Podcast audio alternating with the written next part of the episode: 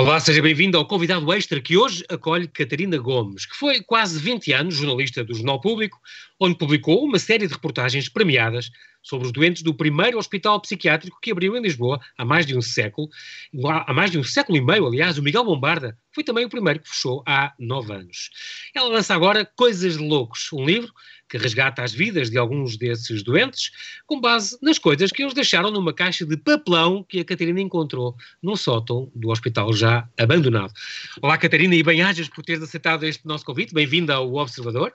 Obrigada pelo teu convite, João. Obrigada.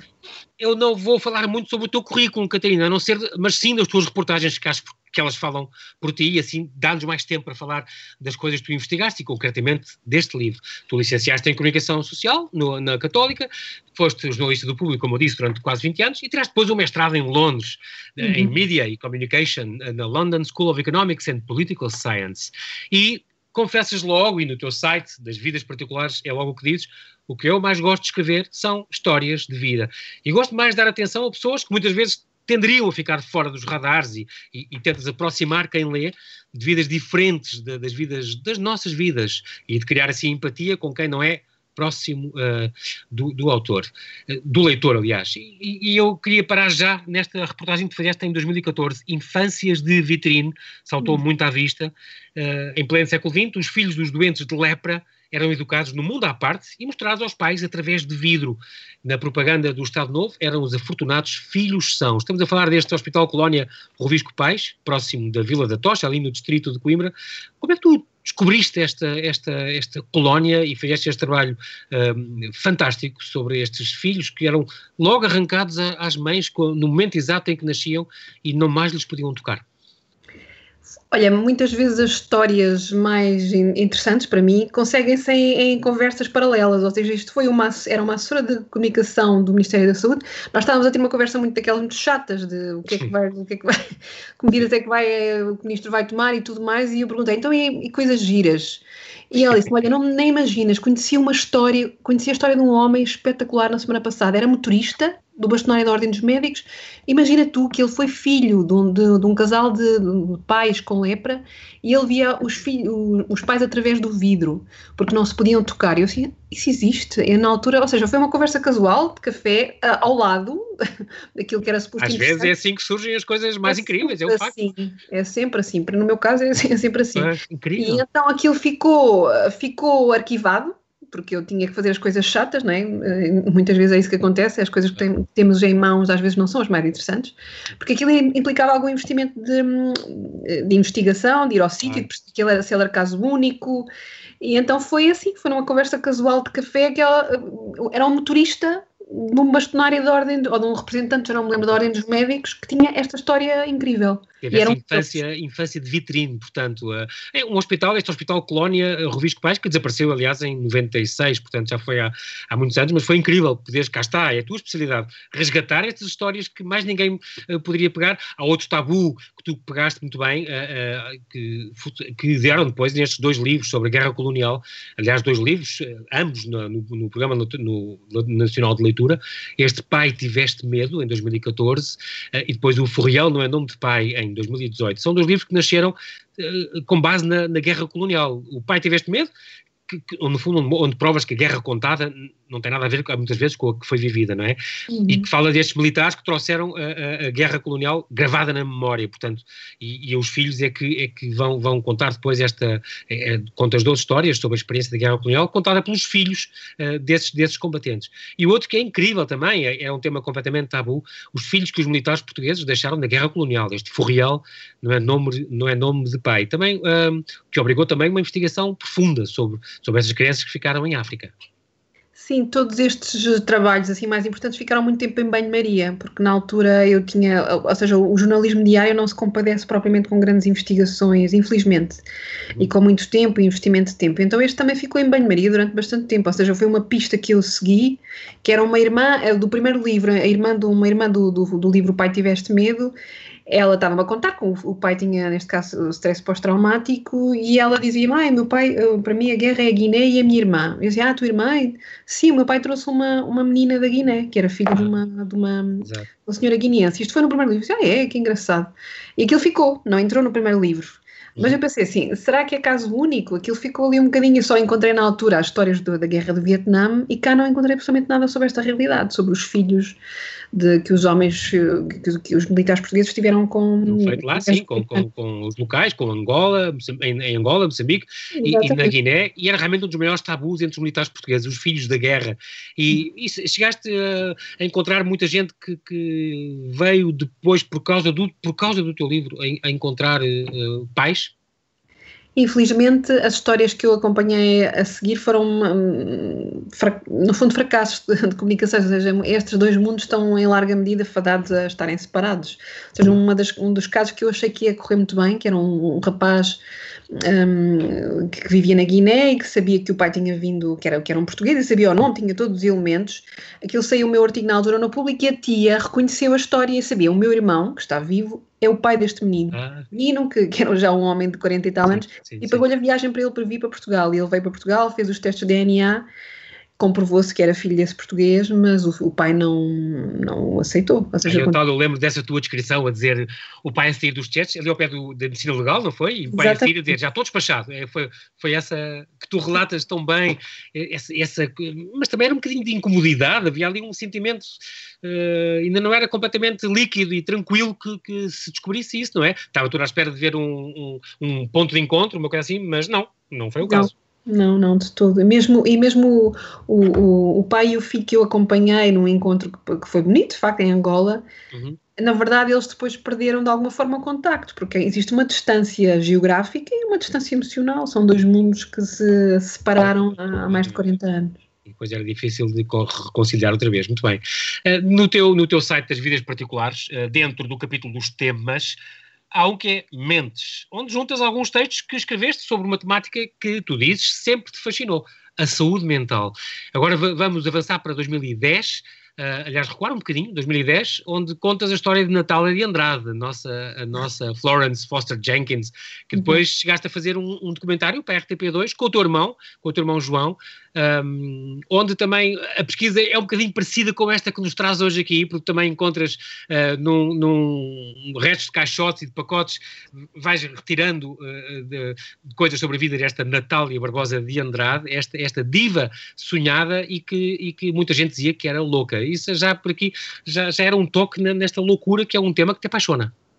Sim, eu, ou seja, é, é engraçado como nós ou seja, eu vou seguindo aquilo que me apaixona, mas só depois é que, depois de tudo passar e eu fazer um bocadinho as contas, espera aí, eu escrevi estes textos X sobre este tema é que eu percebo a posteriori que tem ali um mapa de interesses. E quando eu construí o site, pensei como é que eu vou organizar isto e cheguei à conclusão que de facto tinha ali uma, uma espécie de manchas, e uma das manchas grandes era a saúde mental, que era uma coisa que me e que tinha começado, começado, eu já escrevia antes de escrever sobre a Natália, mas era a saúde mental ligada a pessoas, e a pessoas, o lado B, ou seja, esta Natália que toda a gente via como uma espécie de um, um fantoche, era uma caricatura, era o que é que se escondia por trás dessa caricatura. É isso Aliás, que Foi depois popularizada pelo, pelo Passeio dos Alegres, com os programas, não é? Pelo Acontece, hum. e sobretudo pelo Hermano José, que, que brincou muito com ela.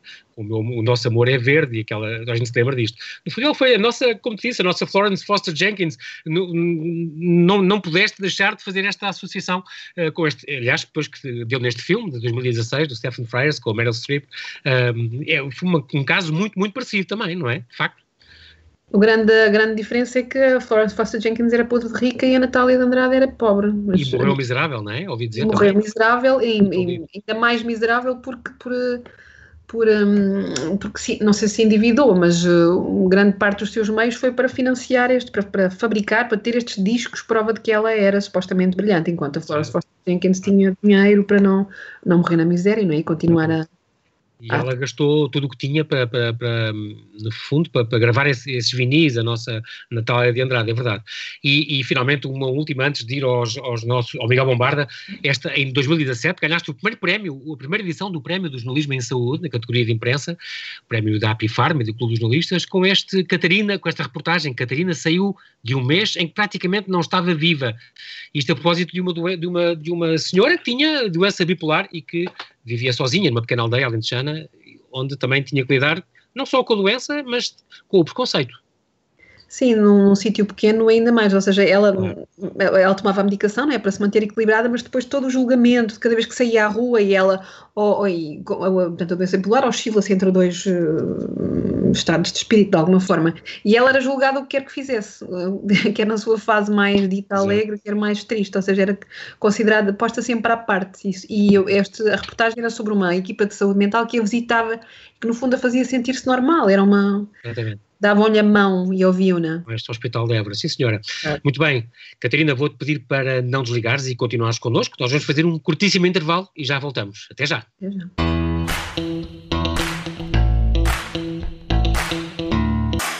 Estamos a conversar com Catarina Gomes, autora de Coisas de Loucos, um livro que nasce de uma série de reportagens premiadas que resgata do esquecimento da vida dos doentes de um hospital psiquiátrico abandonado em Lisboa. O primeiro que abriu no país e também o primeiro a fechar há nove anos. E agora, uh, então, uh, Catarina, que vamos então a isto, uh, à reportagem que tu fizeste, que saiu há nove anos, se não me engano, este, eles fecham o último capítulo do Bombarda, certo? Foi saiu, faz agora nove anos, foi em julho, aliás, 31 de julho, está quase a fazer nove anos, que saiu no público, um, a, a, propósito do Miguel Bombarda. Portanto, o Miguel Bombarda, estamos a falar de um hospital que abriu em 1848 e fechou uh, umas uh, três semanas antes de tu escrever esta reportagem, em 5 de julho de 2011. Foi o primeiro hospital uh, psiquiátrico em Portugal, o Miguel Bombarda, um, que ao fim de 163 anos ainda tinha lá 24 moradores, digamos, que aí viveram quase meio século, em média, e mudaram-se para uma nova casa. E para quem o Bombarda era muita coisa, era tudo. Só oito anos depois, então é que publicaste um, quatro reportagens, não é? Que saíram entre outubro e novembro de 2019 sobre o que eles deixaram no manicômio, que ganhou o prémio de jornalismo em saúde, uh, cá está, e que um, se baseia então neste, também com a ajuda, o empurrão desta bolsa de investigação jornalística atribuída pela Fundação Carlos de Gulbenkian, louvo aqui este, o trabalho e a ideia destas bolsas que, que, que, são tão importantes, deram então neste livro Coisas de Loucos. E então tudo começa com este eh, caixote de papelão que tu encontras uh, num dos sótãos já deste hospital abandonado, deste, deste Miguel Bombarda, onde encontras uma série de objetos. É realmente coisas que, que uh, eles deixaram no, no manicômio. Um, já tinhas esta ideia de fazer, já tinhas falado sobre este hospital, e então quiseste aprofundar, no fundo, eh, estas vidas e exatamente pesquisá-las melhor? Sim, mas esta caixa foi um acidente, ou seja, eu, um, eu eh, quis. Um, eu queria escrever sobre a história da saúde, no fundo da saúde, da loucura mental, eh, da, da loucura e da saúde mental em Portugal através da história de alguns doentes. E eu conhecia alguns mais famosos. O homem que, que assassinou o, próprio Miguel Bombarda tinha sido um, um doente de Bombarda, do hospital. Disparou, estava no gabinete dele, não foi? O, Exatamente. O Tenente Aparício e o Rebelo dos Santos, famoso. O Sidónio Paes também tinha sido assassinado por um doente depois do Bombarda. Ou seja, havia assim uma série de famosos. E, e, e então eu pedi para ir para, para consultar os livros de que são uns calhamaços enormes, onde estão registadas todas as entradas e saídas das milhares de pessoas que por ali passaram. E na altura o, o hospital já tinha fechado, foi depois dessa minha reportagem, e disseram: olha, pode, mas tem que ir lá para o sótão do Bombarda, porque é lá que ainda está o arquivo morto. O e eu disse, já estava abandonado na altura. Estava, estava, era só, portanto, eu, eu ia para lá, ficava lá sozinha, era acompanhada por um funcionário da instituição e ficávamos lá no sótão, enquanto o, o som era um zoar de um, de um desumidificador, era essa a nossa a banda sonora daqueles dias. E eu fazia isto basicamente nas minhas folgas, e então eu ia encontrei as pessoas que, que quis encontrar lá nos livros de admissões, as entradas, as saídas, os diagnósticos, e no meio daquela parafernália de livros havia uma caixa lá no chão. Uhum. Uma caixa assim com ar completamente banal, daquelas das mudanças, mas com ar mais velho. E Sim, então, quer ver, eu sou, eu sou jornalista, não é? Jornalista é, é, intrinsecamente curiosa. E então pedi para espreitar lá para dentro e deixaram-me e o que eu encontrei lá dentro enfim, tornou tudo o resto irrelevante, ou seja, eram, eram objetos eh, de antigos doentes, objetos pessoais, um, um par de óculos, uma caneta de tinta permanente, um bilhete de identidade de 1931, eram coisas fascinantes, todas cheias de poeira, e eu pensei, estou um borrifando para o, para o assassino do bombardo, ou seja, o que me, interessa, o que me interessou é assim, que vidas tiveram estas pessoas completamente anónimas, e, e, e, eu sabia que ia ser difícil, de facto, por serem anónimas e porque aquilo eram pistas desgarradas, não é? E começou ali naquele dia, e a verdade é que só consegui concretizar uh, no ano passado com a, publicação do, das quatro reportagens e agora o livro tem oito histórias. Uh, portanto, as, Essas vidas que tu resgatas. Incrível. No teu livro, logo na página 28, diz: Ao tocar naqueles objetos, como vi-me, pensando que eram banais, podiam pertencer a qualquer um de nós, mas que ao estarem naquela caixa, naquele local, se tornavam física e simbolicamente em coisas de loucos. E depois dizes, uh, ah, um, muitas perguntas uh, surgiram na cabeça, não é? Dizes, que existência é que elas tiveram? Tiveram vida após o internamento, após a doença? E antes? Será que morreram no hospital? Por que não recuperaram estes objetos depois, depois da alta? Onde é que estão as famílias, uh, no caso de terem morrido na instituição? Portanto, tudo aquilo te vai inquietar, e realmente tens o tal BI com, a, com a lombada cozida à mão, tens aquele crucifixo com a cara muito gasta de tanto passar o dedo, tem coisas incríveis. Os ponteiros do, do relógio, daquele relojoeiro que tu resgatas, uma caderneta de racionamento, uns postais eróticos, uns botões de pinho uh, uh, com, com, brilhantes, uh, uma caneta tinta permanente, são coisas maravilhosas a falar da vida de alguém um, que, te, que te questionaram, claro. Nós estamos a falar de uma altura também em que, atenção, isto abril de 1848, estava, também ao ler o teu livro, é muito importante por isso, Catarina, porque situamos como é que se tratava a doença mental? Uh, eles eram alienados na altura, não é? Não, não, se, tratavam, uhum. não se chamavam loucos, alienados, alienistas eram os médicos que os tratavam. Um, e depois mencionas aqueles tratamentos incríveis, punham-lhes sanguessugas na, nas jugulares e, e à volta do ânus, e davam purgantes e laxantes, e havia cadeiras tranquilizantes, que até tens um desenho. Uh, levavam-os a ver teatros alegres se eles estavam deprimidos, ou coisas tristes se eles eram eufóricos, uhum. chicotadas, todo o género de coletes de forças, tens fotografias com isso, porque a psiquiatria conheceu um grande avanço com os psicofármacos. Mas no meio de todas estas vidas que tu resgatas, falas das leucotomias e, e, e destes uh, tratamentos antigos que também te fizeram com certeza muita impressão. Chegaste a ir ver, a visitar cemitérios e onde choraste até bastante envolveste nisto. Envolvi-me nisto, nisto uma, ou seja, porque foi muito tempo e porque era de facto preciso algum envolvimento emocional para, para perseverar, ou seja, para não desistir. E se calhar a, a primeira, eu pensei assim, vou pegar na história que mais me. aquela que, que, eu senti que era mais próxima, que é a única mulher do grupo, que é a Leopoldina de Almeida. E era uma mulher com mais ou menos com a minha idade quando comecei esta, esta investigação, e era uma mulher que tinha várias pistas, e então eu de facto, à medida que ia conhecendo a vida desta mulher ia-me emocionando de uma forma quase como se ela fosse minha amiga. E a certa altura eu ia fazer perguntas aos psicólogos, aos psiquiatras, tentar situar, e eles, eles havia um psiquiatra que me disse, a sua amiga. Porque eu era, se calhar, a única amiga, não é? Porque só eu é que queria saber da Leopoldina e de tal forma eu me empolguei quando eu percebi que, por exemplo, a Leopoldina tinha ficado viúva aos 19 anos, aquilo tocou-me de uma forma como se fosse eu fartei-me de chorar. Ah. E, ou seja, porque à medida que ia amealhando coisas eu ia percebendo também eh, porque é que estas vidas tiveram este fim tão triste, que adversidades se, se, se atropelaram no caminho destas pessoas uhum. para explicar em parte o seu desfecho, né? e o facto de terem sido encerrados no manicômio outra vida que tu resgatas, esta do, além, além do Noé Galvão, o tal relojoeiro, uh, fica-te a saber tudo sobre relógios e reparação de relógios, porque visitas uh, pessoas depois, relojoeiros verdadeiros, que te explicam o que é que são as peças e tudo que tu vais encontrando.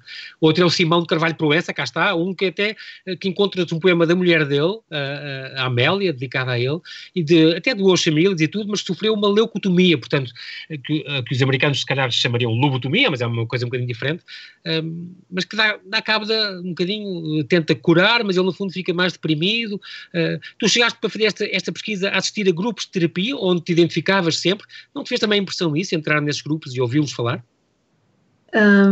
Fez, e não só isso, é muitas vezes, como eu passei tanto tempo, eu, a investigação deste trabalho foi feita muito nos Luidomares, e eu de tal forma passei lá dentro uh, tanto tempo que houve alturas em que pessoas de fora acharam que eu era doente também. E, e, e esse olhar de fora também me, ao mesmo tempo que, me, que me magoou, também me fez sentir ainda mais um, entrosada neste tema, ou seja, eu senti o olhar do outro para comigo, como se eu também fosse louca, porque bastava estar naquele hospital para ser de alguma forma encaixotada. E esse, o, o peso do estigma, para além, neste caso, o, o nós, estas pessoas já não estão fechadas, não é? Sim. Mas é continuam a ser sim. encaixotadas de alguma forma e a ser olhadas de uma forma muito. Hum, eh, castradora e limitadora e, e, uhum. eu senti isso na pele e eu acho que isso também de alguma forma esta minha, este meu envolvimento acho que deu alguma densidade ao trabalho, eu envolvi-me de facto. Claro, e muito.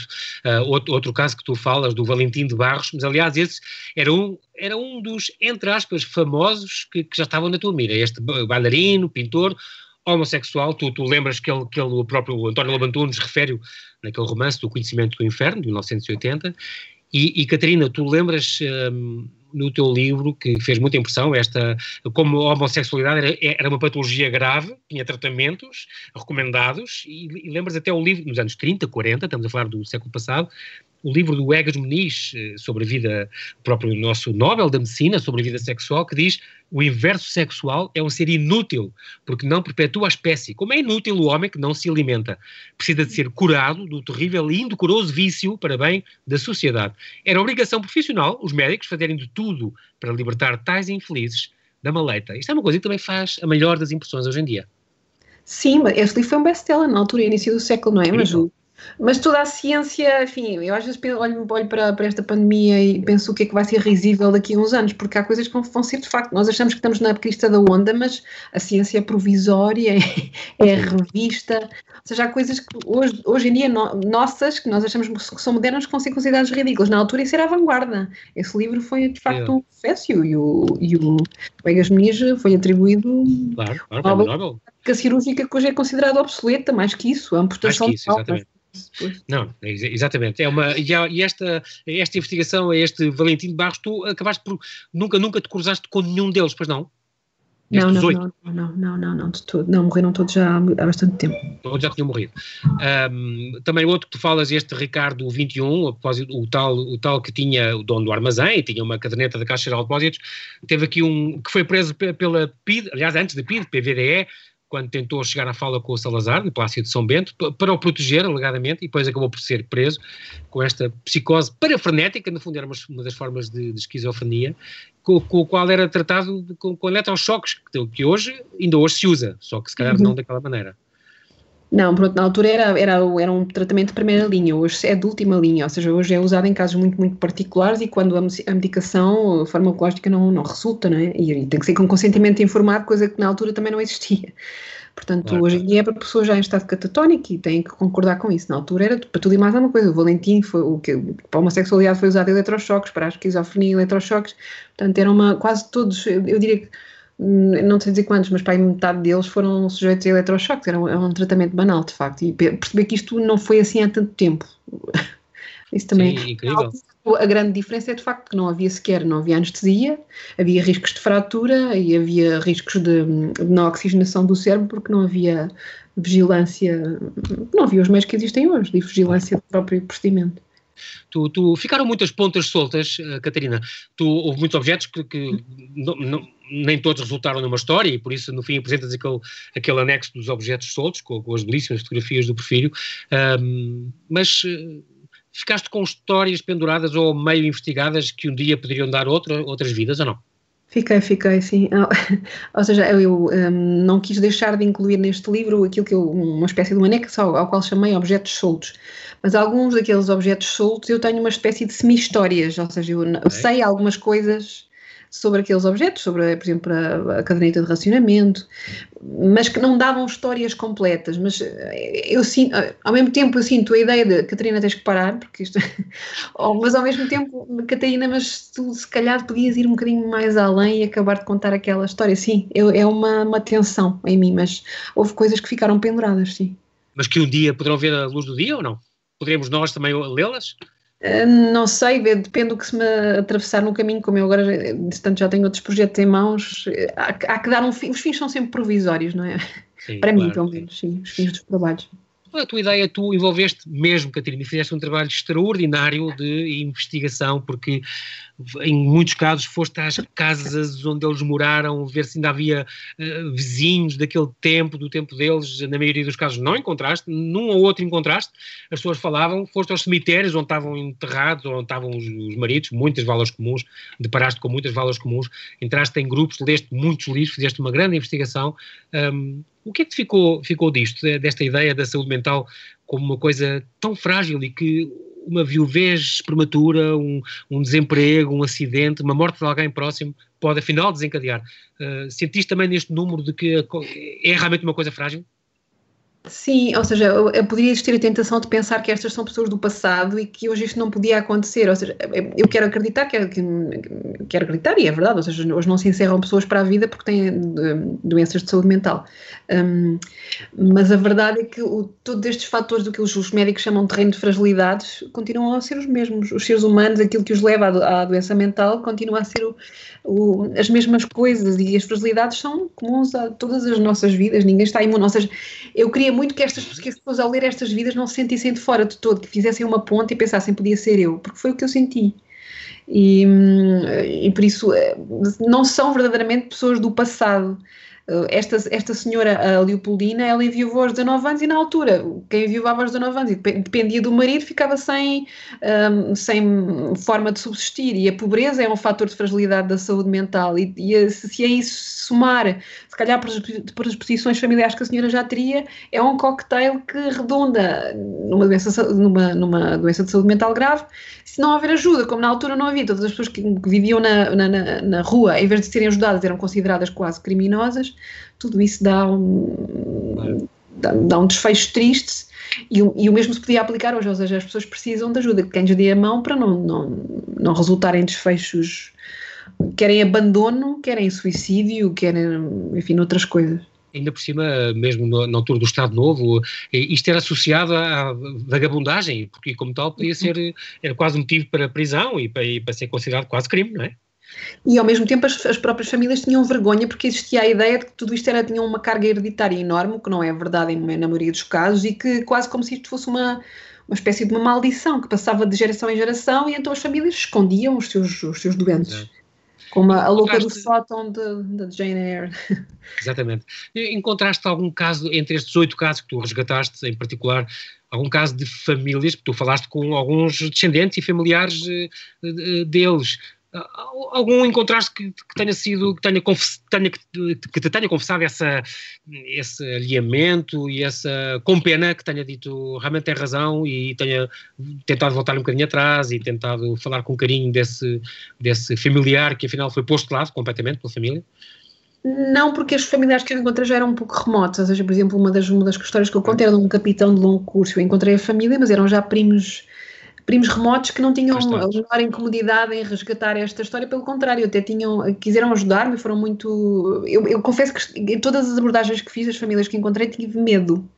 Um, e, por exemplo, o Simão, que era se calhar o caso mais recente, uhum. eh, eu, quando liguei à sobrinha neta, liguei completamente a medo. Disse: Encontrei as coisas do seu tio num hospital. Eu nem disse logo psiquiátrico. E ela, felizmente, sabia a história e fez logo a ponta. Ah, sim, o meu tio Simão teve internada e foi lobotomizada, ela sabia a história e queria que se contasse. E eu achei que isso foi, ah, foi de uma enorme generosidade e, e, de abertura de espírito e podiam, por simplesmente, dizer: Não, não quero que se conte a história desse meu antepassado. Isso, isso aconteceu tal uma vez, Catarina. Algum, em algum dos casos, a família disse: Não, não, não, não, não ponha o nome da família ou não, não fale dele, não queremos, não queremos que conte?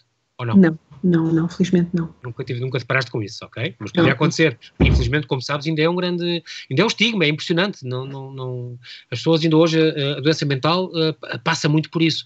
Esta, concretamente, a tua amiga, Leopoldina, uh, que, que tinha o carimbo a dizer modista, ela tinha um trabalho. Porque, o que é que tu achas que não a levou a. a, a não se podia ter salvo se tivesse agarrado à sua profissão? Em cima, acho que era boa modista e tudo. Acontece é que eu, eu não, não, não tenho a, a, arrogância de pensar que eu, que eu conheci estas vidas, ou seja, eu conheci pedaços delas, é, algumas coisas tentei uh, completar, quase serzir, ou seja, Sim, porque, neste caso, eu, exato. Neste caso, porque eu na verdade não sei o que é que se. Eu, eu tenho pedaços de, de uma existência que não posso ter a arrogância de pensar que consigo estabelecer nexos de causalidade, que ela uh, enlouqueceu porque enviou e se, não, e se fosse melhor, percebes? Não, não, não faço isso, não, uhum. nem quero fazer isso. Ou seja, ela era modista, mas provavelmente teria problemas de saúde mental e a certa altura a irmã diz que isso a prejudicou também com as suas clientes, por isso não, não é nada disto líquido e preto e branco. Exatamente. Este, e concretamente uma das vidas que também falas, este Jaime, Jaime Fernandes, tu uhum. tiveste um bocadinho reticente a incluí-lo, porque ele, cá está, era um daqueles famosos. Jaime Fernandes acabou por ser um, um artista, exposto até em algumas galerias importantes, e portanto, um, ainda pensaste, este não é completamente anónimo, tal como, por exemplo, o bailarino, o Valentim, vou pegar ou não? E depois acabaste por pegar por uma razão especial? Porque eu acho que trouxe coisas novas a essa história. Okay. Ou seja, aquilo que. Para já é, é, engraçado porque a maior parte das pessoas do, do, meio talvez o conheça, mas ele é um desconhecido para a maior parte das pessoas. E o que eu quis foi desconstruir, contar a história como se fosse virgem. Uh, ou seja, como se ninguém. Eu, eu, eu, conto esta história como se ninguém tivesse ouvido falar do Jaime. Um, e, e, como eu fui, eu fui, descobrindo, por exemplo, eu não fazia ideia, eu sabia que ele era famoso, mas não sabia, por exemplo, que ele tinha quadros na Gulbenkian, que ele tinha desenhos na coleção Gulbenkian, não sabia hum, grande parte das coisas que escrevi. Ou seja, tanto o Valentim como o Jaime, eu acho que trouxe coisas novas, e eu consultei o processo clínico dele, que nos traz uma riqueza enorme isso, sobre a religião. Isso nunca claro. tinha visto, nunca foi contado em lado nenhum, que é a ideia da, da religiosidade, do, do, do facto dele, dele, e fui à aldeia e percebi que, por exemplo, ele falava muito de eletricidade, na altura não havia eletricidade. Eh, eu, eu acho que a história do Jaime transmite-nos muito o que é que era o Portugal dos anos 30 numa, numa aldeia da Beira. E, ou seja, trouxe essa, e ao mesmo tempo o fechamento de uma aldeia ainda hoje, porque eu tentei falar com os filhos e não consegui, de facto. Exatamente. Uh, em 30 segundos, eh, Catarina, nós infelizmente na rádio é assim, passa rápido, não temos tempo para mais, mas queria te perguntar, tens alguma reportagem importante em mãos que nós já possamos saber e que em breve vai-nos poder, vai -nos poder deliciar com mais um livro destes? Algum assunto? uh, sim, mas, mas é segredo. Está bem, eu percebo para ninguém te roubar a ideia de estar pronta. Não é tanto isso, às vezes é mesmo por uh, quase superstição. Ok, muito bem. Catarina, não temos tempo para mais, infelizmente, mas uh, muito obrigado pela tua disponibilidade em estar connosco no Observador. Desejo-te boa sorte nas tuas reportagens e investigações e que ao debruçar-te nas vidas que, que, mais nos passam ao lado, pode ser assim, os mais livros deem para não caírem no, no esquecimento. Muito obrigado, Catarina. Boa noite, mantém-te segura. Obrigada, João, tu também. Muito obrigado, até breve.